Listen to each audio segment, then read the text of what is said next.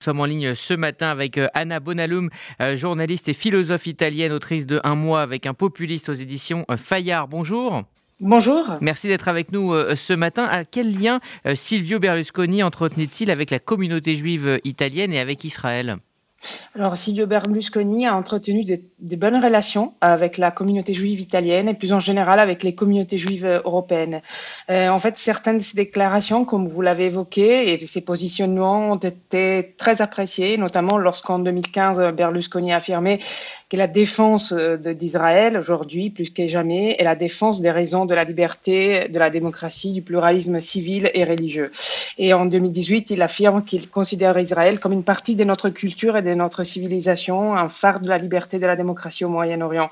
Donc les réactions aujourd'hui de la présidente de la communauté juive de Rome, Ruth Dureghello, et de la présidente des communautés juives italiennes, Noémie De Segni, au décès de l'ancien président italien, reconnaissent ces liens euh, particuliers que Berlusconi euh, a entretenus avec, euh, avec les communautés juives et qui, en fait, elles définissent donc dans deux notes le, Silvio Berlusconi comme un grand ami du peuple juif et d'Israël et une figure proche du monde juif du juif. Donc la, euh, la présidente reconnaît également la, la contribution qu'il a portée au développement du pays et euh, son engagement pour la défense euh, avec son parti du droit d'Israël d'exister, de se, de, se défendre, de progresser dans la paix et la prospérité. Donc effectivement, au-delà du deuil d'un leader et, d'un homme politique, donc enfin, il, les, les, communautés juives mhm. reconnaissent en fait les changements qui a eu en Italie un grand un revirement euh, dans la politique euh, dans la géopolitique italienne.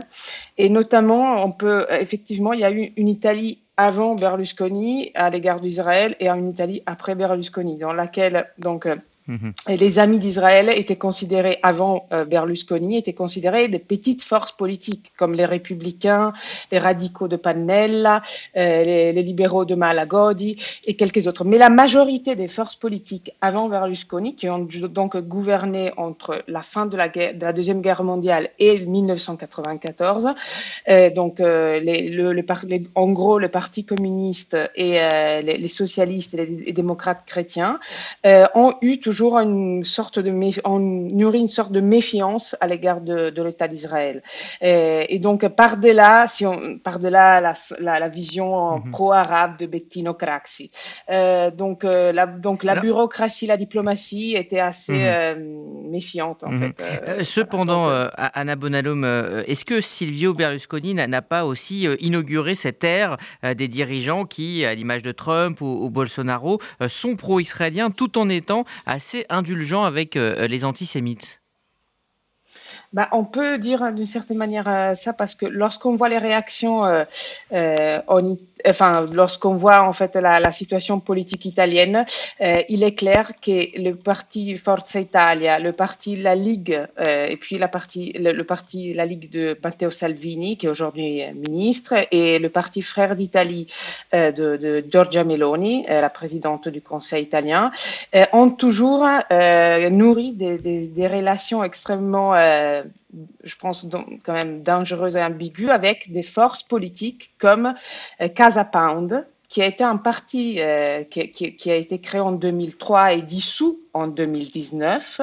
et qui était un parti euh, qui a euh, qui a ramené qui a été défini par le professeur de sciences politiques Elia Rosati comme le le, fasciste, le parti fasciste du troisième millénaire et, qui s'est déclaré clairement xénophobe et antisémite et, et qui et qui en fait qui, qui en fait faisait appel à la théorie du grand remplacement de Renaud Camus mhm.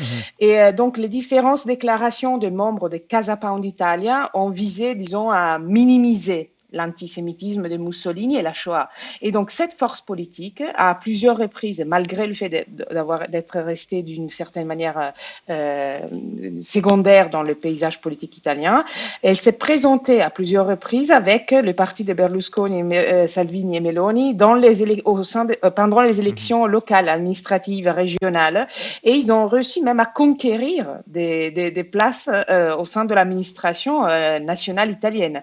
Donc effectivement, y a toujours eu cette, cette relation avec Casa Pound notamment et avec d'autres forces comme Forza Nuova, donc l'extrême droite italienne, euh, qui, qui mhm. n'a pas eu honte de, de, se définir antisémite.